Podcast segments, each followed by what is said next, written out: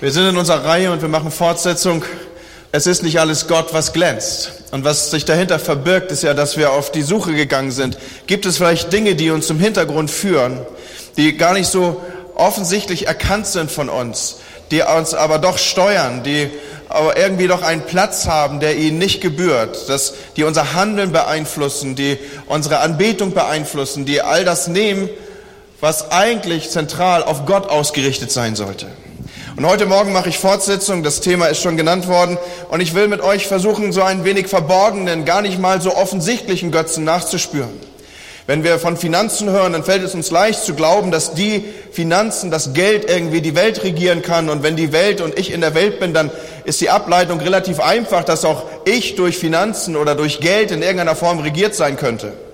Wir wollen heute Morgen mal ein wenig einen anderen Gedanken aufgreifen und schauen, wo liegen vielleicht noch Dinge verborgen, die uns tief führen, aber die wir so offensichtlich gar nicht erkennen würden. Ich teile mit uns dazu eine ganz bekannte Geschichte. Es ist die Geschichte von Jona, den meisten von uns, so darf ich glaube ich voraussetzen, und vielen seit Kindestagen anvertraut. Wir kennen die Geschichte. Ein Mann wird von einem möglichst großen Fisch verschluckt. Die Spekulationen sind vielfältig, was das wohl für ein Fisch gewesen sein muss. Aber es geht mehr, um viel mehr in dieser Geschichte. Sie handelt nämlich von tief verwoben, hineingewoben in diese Geschichte von ganz unterschiedlichen Götzen, die Jona im Hintergrund steuern und denen wir heute Morgen auf die Spur kommen wollen. Versteckten Götzen. Diesen Götzen gelingt es sogar, sein Handeln so zu manipulieren, so zu gestalten, dass er glaubt, er diene Gott und er tut eigentlich genau das Gegenteil von dem, was Gott von ihm will. Wenn wir mit diesem Zugang auf die Texte zugehen, dann kommen wir als erstes natürlich ganz am Anfang des Buches Jona auf die ersten zwei Verse zu.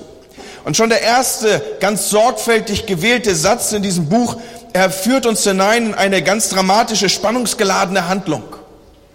Das Wort des Herrn erging zu Jona, den Sohn von Amittai. Er sagte zu ihm, geh nach Ninive, der großen Stadt, und kündige ihr mein Strafgericht an. Ich kann nicht länger mit ansehen, wie böse die Leute dort sind. Das sind die ersten zwei Verse dieses Buches. Wenn man ein wenig forscht um den Propheten Jona herum, dann weiß er, dass es drei zeitgenössische, dann weiß man, dass es drei zeitgenössische Propheten gab. Das war Jona, das war Amos und das war Hosea. Und alle drei finden wir auch mit einem eigenen Buch in der Bibel abgebildet beziehungsweise namentlich abgebildet. Aus 2. Könige 14, du darfst es gerne zu Hause nochmal für dich nachlesen, ab Vers 23, da wird uns berichtet, wie Jona zu Jerobeam, dem damals amtierenden König, ging und er fordert ihm auf, die die, die Feinde zu vertreiben und das Land wieder zurückzuholen, aus der Hand der Feinde zurückzuerobern und die Grenzen des Landes wieder einzusetzen. Das ist seine Botschaft, mit der er unterwegs ist, auf den König Jerobeam zu. Wir lesen das im 15. Jahr des Amizas, des Sohnes des Joasch, des Königs von Juda, wurde Jerobeam, der Sohn des Joasch, König über Israel und regierte zu Samaria 41 Jahre. Und er tat, was dem Herrn missfiel und ließ nicht ab von allen Sünden Jerobeams, des Sohnes Nebats, der Israel sündigen machte. Er stellte wieder her das Gebiet Israels von Hammer bis ans Salzmeer nach dem Wort des Herrn, das durch seinen Knecht Jona, den Sohn des Amittai, des Propheten von Gott Jaffa, geredet wurde. Also das hatte Jona befohlen. Das war seine Botschaft. Damit war er bis zu diesem Zeitpunkt sichtbar geworden. Er ging zum König und hat gesagt, du sollst die alten Grenzen wieder einsetzen. Du sollst die Feinde verjagen und du sollst den Nationalstaat Israels wieder aufrichten. Das war seine Botschaft bis zu diesem Zeitpunkt. Bis zu dem, was wir jetzt lesen, ist er nie an anderer Stelle in irgendeiner Form in Erscheinung getreten. Und noch einmal, er war der Zeitgenosse der Propheten Amos, des Propheten Amos und des Propheten Hosea. Und wenn wir uns mit denen beschäftigen, dann wissen wir, sie beschäftigen sich wie kein, keine anderen in der Bibel mit sozialen Missständen, mit Korruption, mit, mit Dingen, die einfach nicht gut liefen im Staate Israel. Darf ich das mal so sagen? Das war ihre Botschaft. Sie klagten an, sie sagten, pass mal auf, Jerobean, du übergehst das Recht der Armen, du, du bist niederträchtig, du bist korrupt und all dieses. Aber offensichtlich war das nur das Thema der beiden Propheten Amas und Hosea. Jona war dafür irgendwie nicht zu haben. Zumindest war das nicht Teil seiner Botschaft. Jonas schien das Fehlverhalten seines Königs soll ich sagen, ein Stück weit zu ignorieren.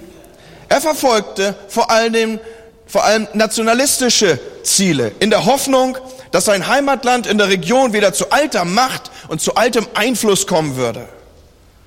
Und natürlich, Freunde, vor dem Hintergrund dieses Wissens kann man sich ja leicht vorstellen, dass der gute Mann mehr als fassungslos war.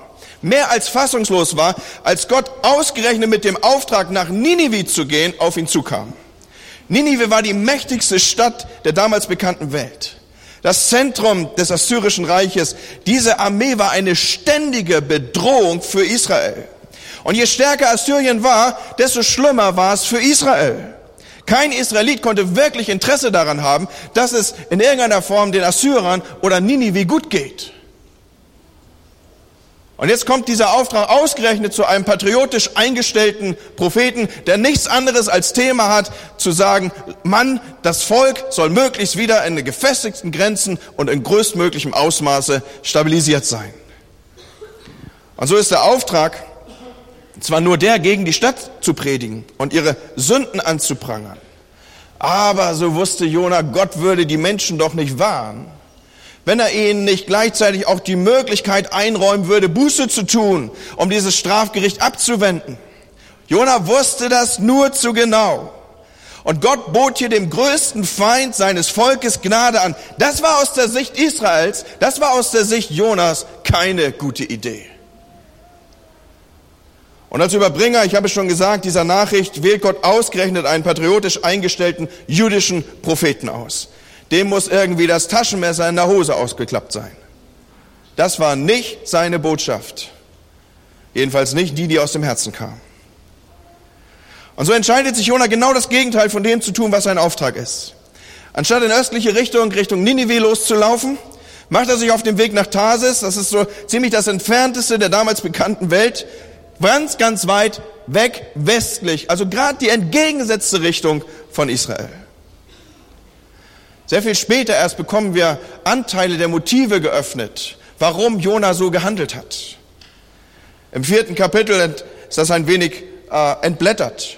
Jona hatte Angst zu versagen. Gott sandte ihn hier, wie gesagt, in die mächtigste Stadt der damaligen Welt mit ihren Einwohnern und sie sollten auf die Knie gehen, sie sollten Buße tun, das Gericht war angekündigt. Das würde doch nur Hohn und Spott bedeuten, vielleicht sogar am Ende den Tod. Da war wenig Aufsicht auf Erfolg. Und ich glaube, Jona war ein erfolgverliebter Prophet. Die Assyrer, die waren ein grausames Volk, ich habe es entwickelt. Israel musste Abgaben entrichten, eine Art Schutzgeld, damit sie nicht angegriffen werden. Und Jona sollte nun diese Menschen vor dem Zorn Gottes warnen und ihm die Chance geben, Gottes Gericht abzuwenden und, und damit da auch gleichbedeutend ihnen die Chance geben, Israel weiter zu bedrohen. Und als patriotischer Israelit konnte Jona das nicht gutheißen. Und darum versucht er zu fliehen. Er versucht sich hier rauszuziehen. Er ist von irgendetwas in ihm drin gesteuert, dass er das nicht will. Und dieses, was ihn in ihm drin tief steuert, das ist ihm wichtiger als der Gehorsam gegenüber Gott. Aber was steuert ihn hier? Wenn wir uns hineinbegeben in die Fragestellung und versuchen eine Analyse aufzunehmen, dann, dann ist vielleicht das Erste, ihn steuert ein Stück weit, dass er, ich habe schon gesagt, erfolgsverliebt ist. Ihm ist der Erfolg, den er als Propheten hat. Und er führt ja im Hinterkopf, ich kann ja sagen, was ich will, vielleicht wird Gott sowieso alles machen, anders machen. Ihm ist sein eigener Erfolg und das, das Eintritt, was er sagt, wichtiger als der Gehorsam gegenüber Gott. Und außerdem unterliegt er dem Einfluss von kulturellen Götzen, so will ich mal sagen. Ihm, war die, ihm waren die nationalen Interessen und das Wohlergehen seines, seines eigenen Landes wichtiger als der Gehorsam Gott gegenüber und wichtiger als der geistliche Zustand Ninives.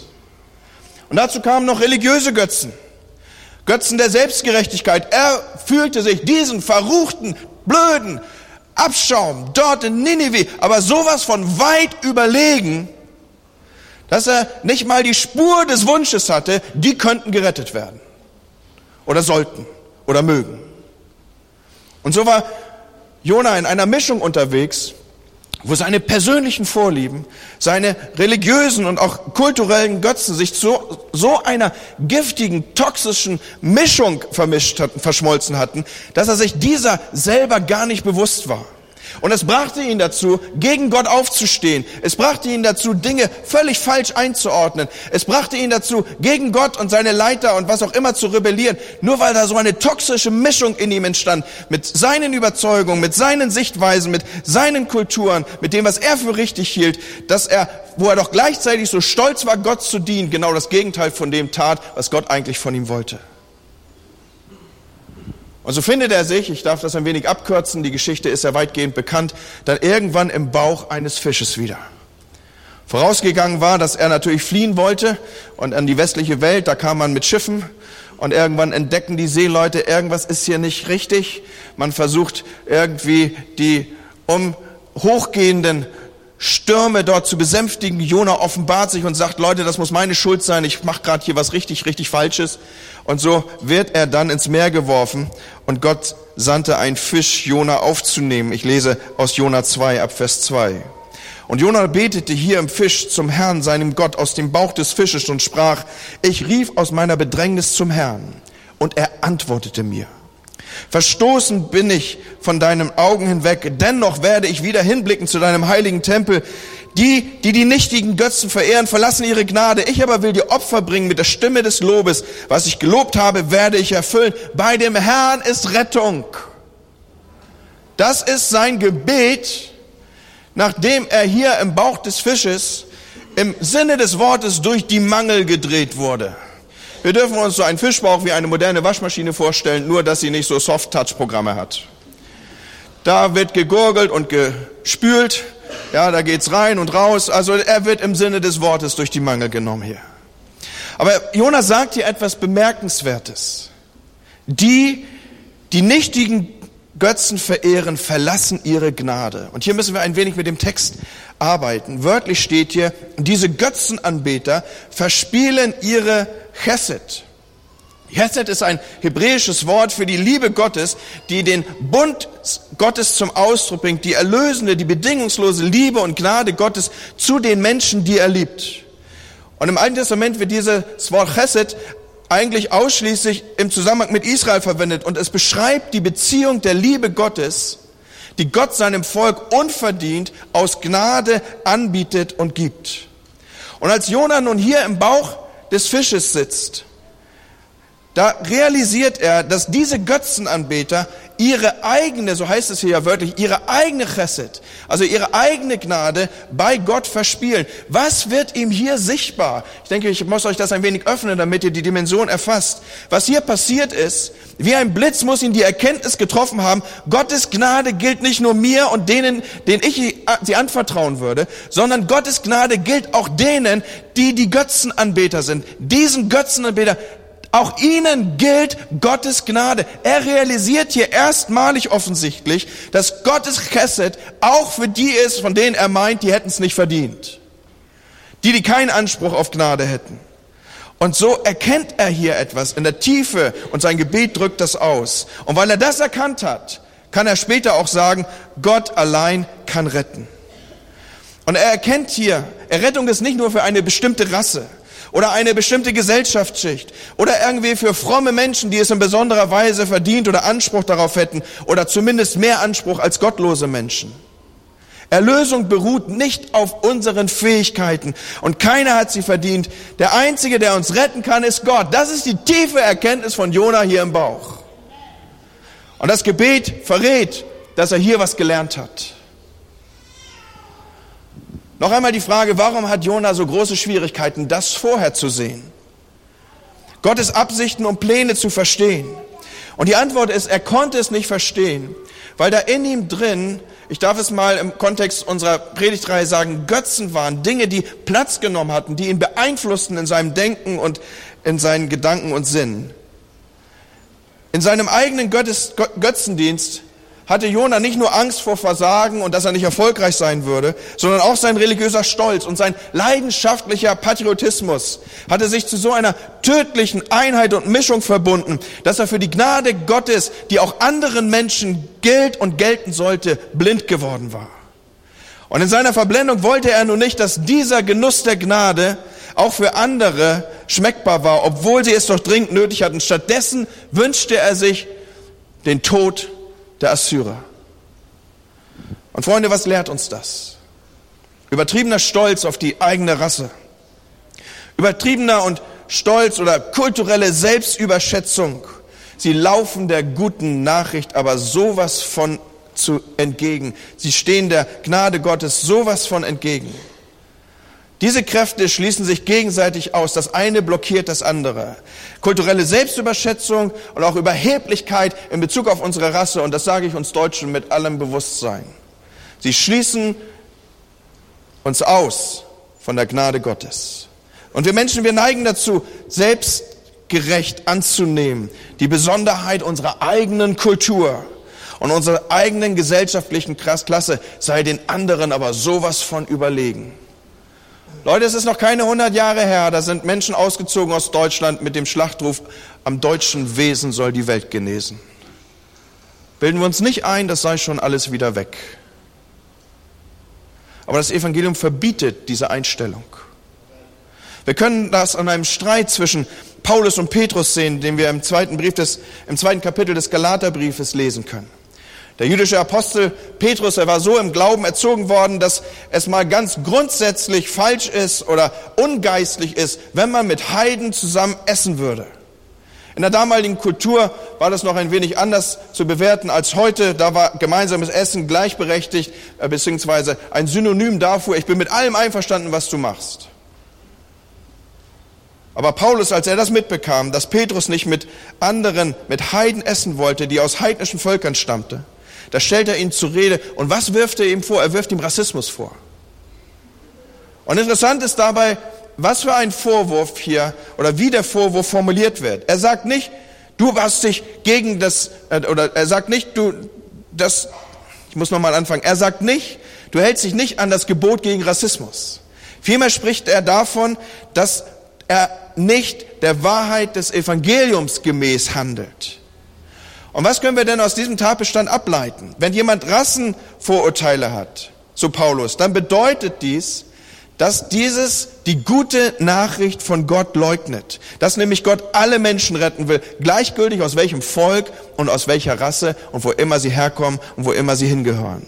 Und er sagt, Petrus, wir sind alle nur aus Gnade gerettet und wir sind nicht eindeutig besser, ob wir nun aus jüdischer Wurzel stammen oder nicht. Und Leute, lasst uns das tief, tief begreifen, was hier gesagt ist. Im Bauch des Fisches, wie gesagt, hat Jona nun Zeit darüber nachzudenken, was sein Fehler war und wie er zunächst abgelehnt hat, das zu tun, was Gottes Auftrag an ihn war. Jona erkennt jetzt hier, ich habe es eben ausgeführt, die eigentliche Bedeutung von Gnade. Erlösung ist ein Geschenk, das allen Menschen aus Gnade angeboten ist und deshalb auch für jedermann zugänglich. Und als ihm das klar wird, als dieser kulturelle Götze, lass es mich mal so sagen, keine Macht mehr über ihn hat, das genau ist der Moment, wo der Fisch ihn wieder ausspuckt und sagt, Jupp, du hast deine Mangel gehabt, du hast deine Lektion gelernt. Und jetzt bekommt Jona eine zweite Chance. Schauen wir weiter. Das Wort des Herrn erging ein zweites Mal an Jona. Er sagte zu ihm, ich lese jetzt Jona Kapitel 3, geh nach Ninive, der großen Stadt, und rufe dort aus, was ich dir auftrage. Diesmal, so lesen wir, gehorchte Jona dem Herrn und ging nach Ninive. Die Stadt war ungeheuer groß, man brauchte drei Tage, um von einem Ende zum anderen zu kommen. Jona ging eine Tagesreise weit in die Stadt hinein. Dann stellte er sich hin und rief, noch 40 Tage und Ninive ist ein Trümmerhaufen. Die Leute von Ninive setzten ihre Hoffnung nun auf Gott. Sie beschlossen zu fasten und alle, Reiche wie Arme, legten zum Zeichen der Reue den Sack an. Und Gott sah dies. Er sah, dass sie sich von ihrem bösen Treiben abwandten. Da tat es ihm leid, sie zu vernichten und er führte seine Drohung nicht aus. Dies gefiel Jona gar nicht und er wurde zornig. Und jetzt beginnt der Teil der Geschichte, den manche gar nicht so kennen. Wenn wir, wie gesagt, die Geschichte von Jona aufrufen, dann fällt uns als erstes der Fisch ein. Gott sandte nun Jona erneut nach Ninive und diesmal hat er doch tatsächlich gehorcht. In der Stadt angekommen, predigt er und zu unserer aller Überraschung reagieren die Menschen dort auf in Ninive. Sie erkennen, dass ihr Verhalten falsch ist und sie beschließen, ihr Leben zu ändern.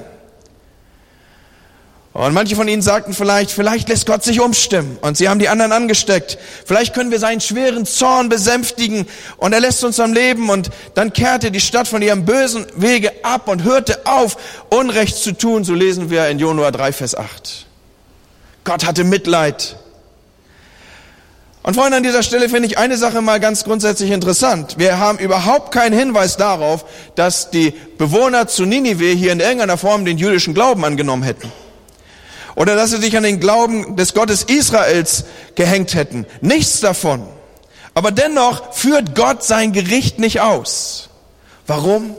Weil er sich viel mehr sehnt nach Gnade und Errettung als nach Strafe und Gericht. So ist unser Gott, Leute. Und jetzt sollte man doch irgendwie hoffen, vermuten, glauben, wünschen, dass diese coole Geschichte irgendwie jetzt zu Ende geht dass sie in ihr Ende mündet. So nach dem Motto, und Jona kehrte zurück mit großer Freude und Jubellied auf den Lippen in sein Land zurück. Und dann schließen wir das Kapitel bei Jona 3, Vers 11. Aber die Geschichte geht weiter und sie endet hier nicht. Als Jona seinen größten Erfolg hätte feiern können, da kommt eine ganz entsetzliche Wendung in das Geschehen rein.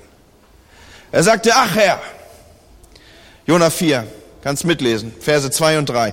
Ach Herr, genau das habe ich vermutet, als ich noch zu Hause war. Ich lese nach einer moderneren Übersetzung. Darum wollte ich auch nach Spanien fliehen. Manchmal den Eindruck, wir Deutschen fliehen auch gern nach Spanien. Ich wusste es doch. Du bist voll Liebe und voller Erbarmen. Du hast Geduld und deine Güte kennt keine Grenzen. Das Unheil, das du androhst, das tut dir hinterher wieder leid. Deshalb nimm am besten mein Leben. Sterben will ich, Sterben ist alles besser als weiterleben. Das ist eine moderne Übersetzung. Ich habe da nichts dazu getan. Hallo? Jona, hast du den Schuss gehört? Hier zeigt Jona endlich, wie es in ihm drin aussieht. Ich wusste es, sagt er. Ich wusste es, dass du mein herziger Gott bist. Nee, ich hab's doch gewusst.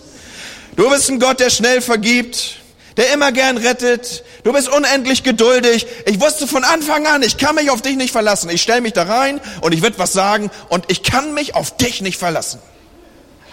Und deshalb bin ich schon von Anfang an davon gelaufen. Ich hätte es doch ahnen können. Ich hab's ja auch geahnt. Wenn es einen Gott gibt wie dich, den muss ich nur in die Nähe von Sündern bringen und sofort hast du ein weiches Herz. Na klar. Logo. Und jedes Anzeichen von Reue kann ich sofort umstimmen. Und jetzt hast du ihn doch tatsächlich vergeben. Hey Gott, ich habe genug von dir. Ich kündige. Du kannst mir das Leben nehmen. Ich bin fertig mit dir.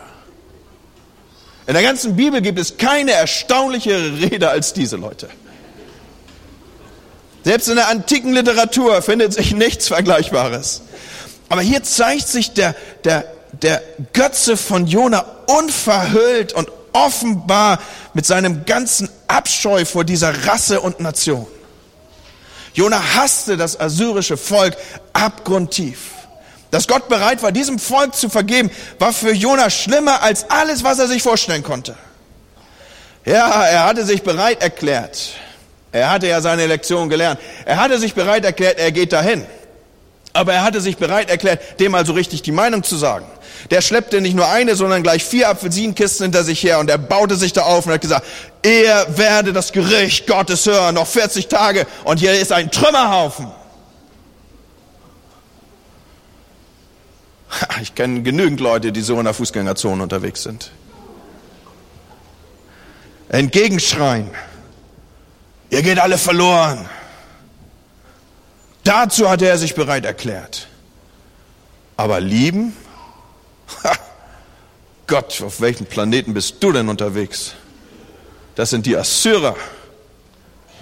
Er wollte nicht, dass sie gerettet wurden. Und er wollte auch nicht, dass sie die Gnade Gottes empfingen. An Jonas Beispiel sehen wir vortrefflich Folgendes, Leute. Es können Welten zwischen unserem verstandesmäßigen Übereinstimmen mit Gottes Wahrheiten liegen dem, was in der Tiefe unseres Herzens sich wirklich abspielt.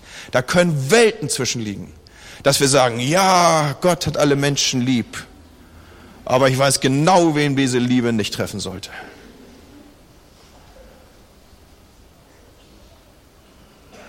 Der Weg zwischen Wahrheit, die man erkennt, wenn man durch manche Mangel genommen ist. Und dass das tatsächlich in der Tiefe mein Denken und Fühlen meines Herzens verändert hat, das ist ein weiter Weg und das ist ein großer Unterschied, Leute. Und Jona unterliegt im wesentlichen Bereichen seines Herzens immer noch der Herrscher seiner Götzen. Die Wirkung der Götzen hatte, hatte Jonas Denken so verzerrt, bis hinein in seine Gefühlswelt. Wer ein wenig das nochmal nachlesen mag, es sind ja nur wenige Kapitel diese Geschichte, der wird entdecken, dass Gott mit ihm anfängt zu reden. Und er sagt, hey, meinst du, das ist okay, dass du zornig bist? Und schaut mal, wie verblendet die Gefühlswelt, die Empfindungswelt von Jona ist. Er sagt, ich habe ein Recht darauf, zornig zu sein. Der Leser, der das hier wahrnimmt, der fragt sich, sag mal, Jona, hast du den Verstand verloren? Es gibt kaum einen Menschen, der nicht gut findet, dass es einen allmächtigen, liebevollen, geduldigen und gnädigen Gott gibt. Aber wenn die Macht und das Ansehen des eigenen Lebens, des eigenen Volkes zum wichtigsten Wert geworden ist, dann wird alles, was dem zuwiderläuft, als falsch empfunden. Und in den Augen von Jonas Götzen war es falsch, dass Israels Feind aufgrund von Gottes Liebe nicht vernichtet wurde. Und so kann der Einfluss eines Götzen einen Menschen dazu bringen, dass er Gutes schlecht nennt und Schlechtes gut heißt. Und an der Stelle könnten wir die Geschichte aufblättern und vielfältig hineingreifen.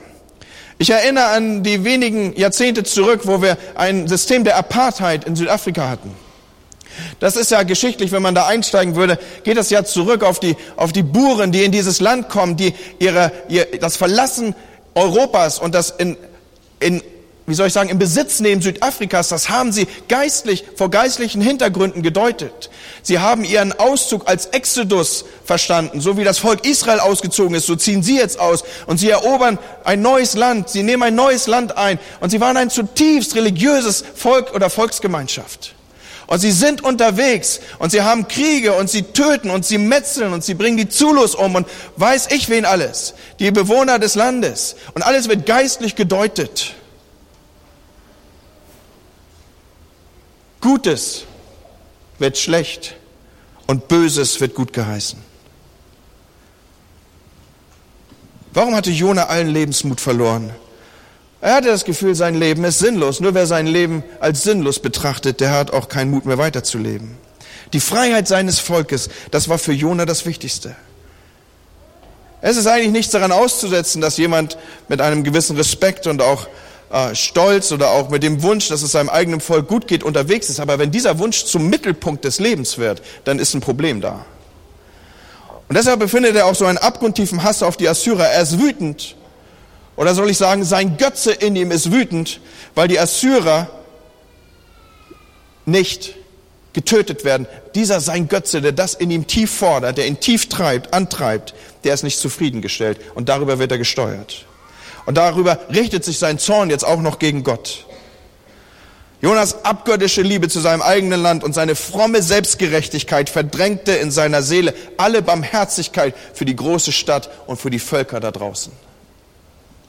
Und Leute, Gott ist und war anders. Seine Worte an Jona schließen mit der Gegenüberstellung von Jona und Gott selbst.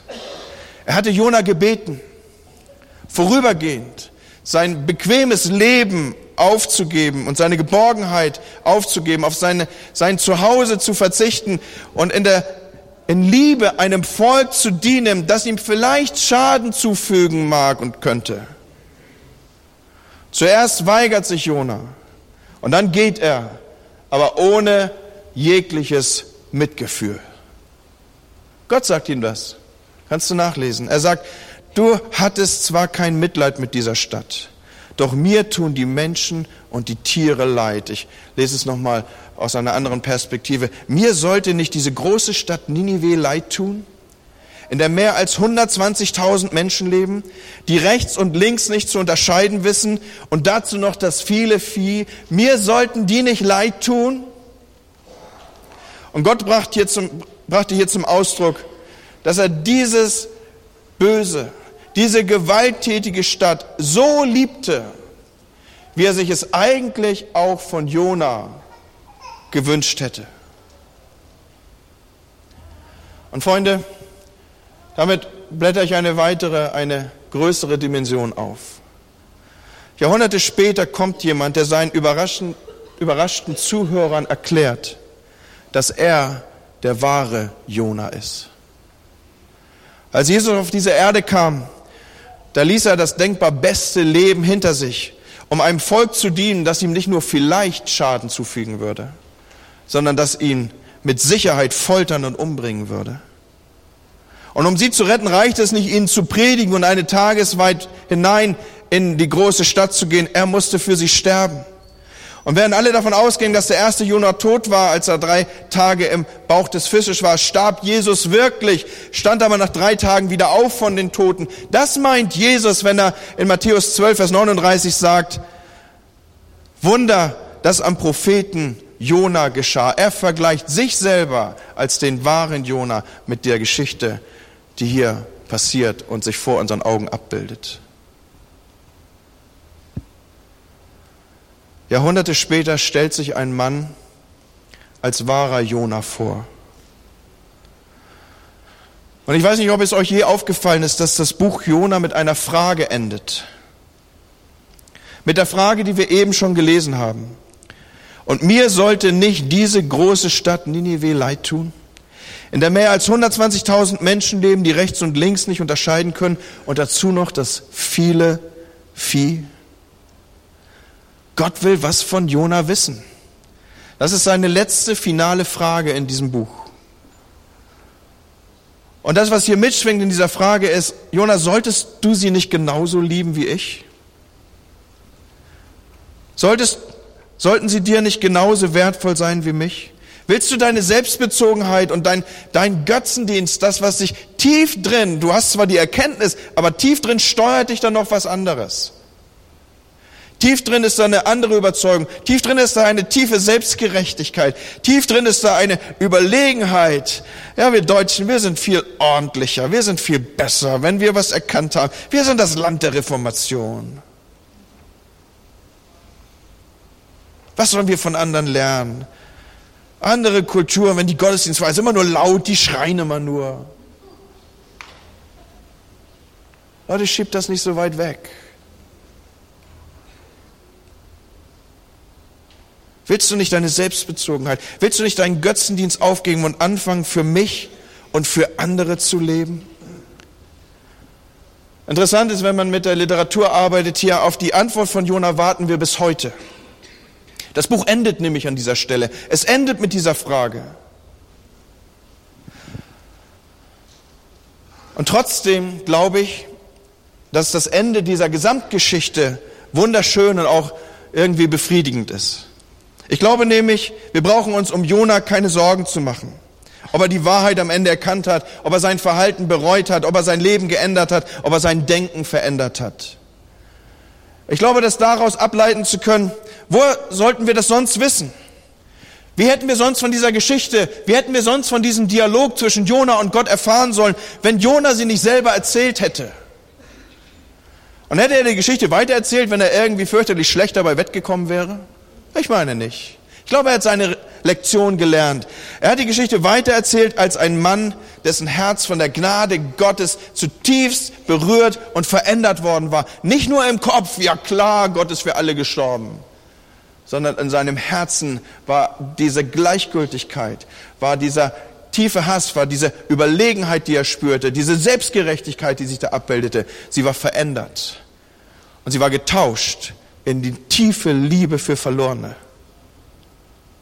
Ein Mann, dessen Herz von der Gnade Gottes zutiefst berührt und verändert war. Bleibt die Frage, warum steht denn die Antwort, Jona, nicht im Buch?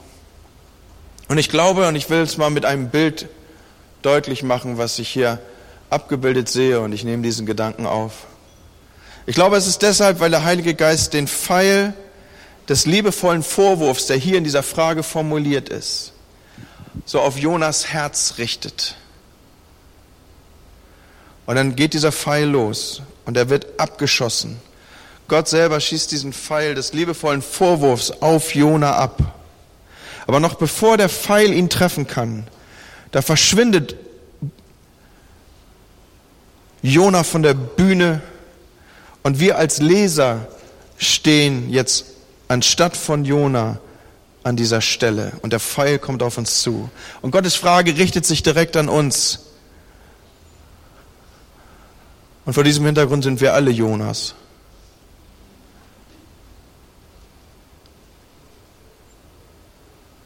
Willst du dein Denken nicht ändern?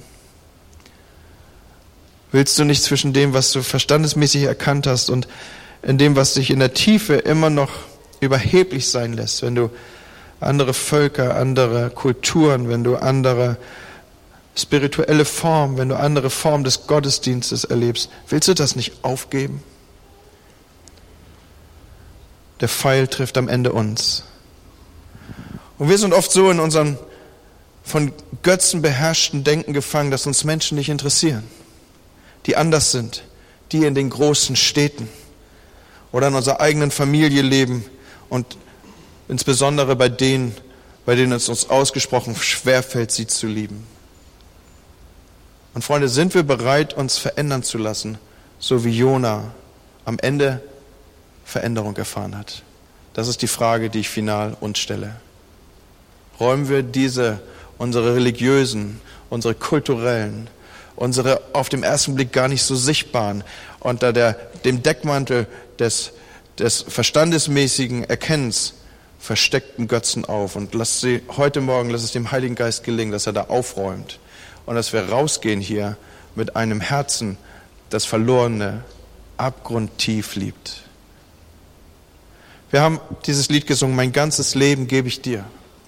In dieser Zeit und in Reaktion auf diese, dieses Lied kam Axel mit einem prophetischen Impuls zu mir und er sagte, Menschen sind heute Morgen hier im Raum, die Gott ruft in eine Berufung hinein, dass sie ihr Leben geben in tiefer, besonderer Weise als Verkündiger für das Reich Gottes und als Botschafter in Christi Stadt, die genau diese Botschaft aufnehmen, von der ich heute Morgen gesprochen habe, zu den Verlorenen zu gehen und zu sagen, ihr seid geliebt, ihr seid geliebt, nicht weniger geliebt als ich oder irgendein anderer, weil Gnade ist für alle da. Amen. Amen. Ich bitte, dass das Lobpreisteam nach vorne kommt. Wir wollen diesen Gottesdienst mit einer Zeit der Reaktion beschließen, wo ich dich heraufrufe, wo ich dich ermutige, Gott dein Herz hinzuhalten, dass du sagst, veränder mich Gott in der Tiefe.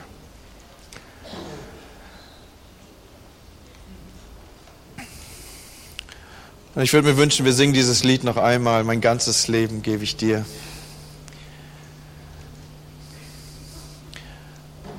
Aber bevor wir dieses Lied noch einmal hören und vielleicht den Inhalt auch zu unserem Gebet machen, möchte ich fragen heute Morgen. Möchte fragen, ist jemand hier, der diesen Gott, von dem ich hier geredet habe, noch überhaupt nicht kennt? Der überhaupt nicht weiß, dass es da einen Gott gibt, der ihn liebt? der gar nicht weiß, dass es da einen Gott gibt, der seinen Sohn gesandt hat, der gestorben ist für deine Schuld und Sünde, der dir den Weg frei gemacht hat über alle Grenzen hinweg, dass du zum Vater kommen kannst, der dich liebt wie jeden anderen auch. Unbegrenzt. Nichts ist da, was Gottes Liebe zu dir vergrößern könnte. Er liebt dich immer maximal.